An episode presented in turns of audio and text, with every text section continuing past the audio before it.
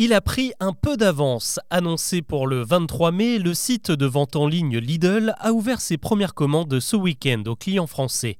Avec cette nouvelle plateforme, l'enseigne, qui était totalement absente du net chez nous, propose désormais d'acheter ses produits sans se déplacer et de se faire livrer à la maison. Qu'est-ce qu'on y trouve Au risque d'en décevoir certains, il n'y a aucun produit alimentaire. En fait, Lidl y propose uniquement les produits de ses marques comme Parkside ou Silvercrest, des objets pour la maison qui vont de la visseuse à la table de jardin en passant par des lits ou des balançoires pour les enfants. La promesse est toujours la même, proposer des prix imbattables dans les commerces traditionnels et des produits renouvelés en permanence. Avec cette première boutique en ligne, l'empire allemand Lidl s'étend un peu plus en France. En réalité, le site était déjà accessible depuis longtemps en Belgique, en Pologne ou en Espagne. Mais alors pourquoi a-t-il autant tardé à se déployer chez nous? Eh bien parce que Lidl s'est historiquement implanté en France via des magasins physiques avec une organisation calée pour proposer des prix ultra bas.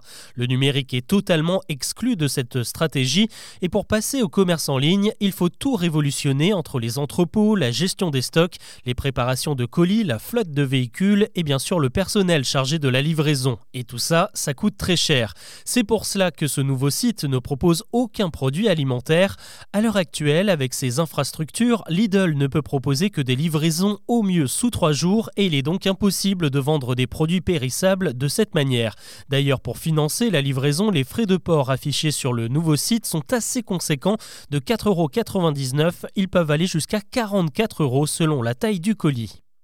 Vu comme ça, ça devient tout de suite moins intéressant. En fait, avec ce site, Lidl ne s'adresse pas à sa clientèle la plus modeste, mais bien aux ménages qui ont un peu plus les moyens et qui se sont laissés séduire avec l'inflation. Ce public-là est assez jeune, il est connecté, et il faut continuer à aller le chercher chez la concurrence qui, elle, a déjà opéré son virage numérique depuis longtemps.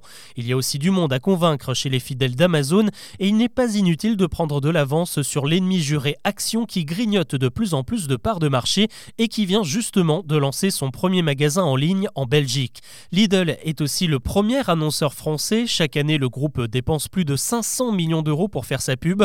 Son site est avant tout une vitrine rentable qui fidélise le client qui se déplacera ensuite en magasin pour le reste de ses achats.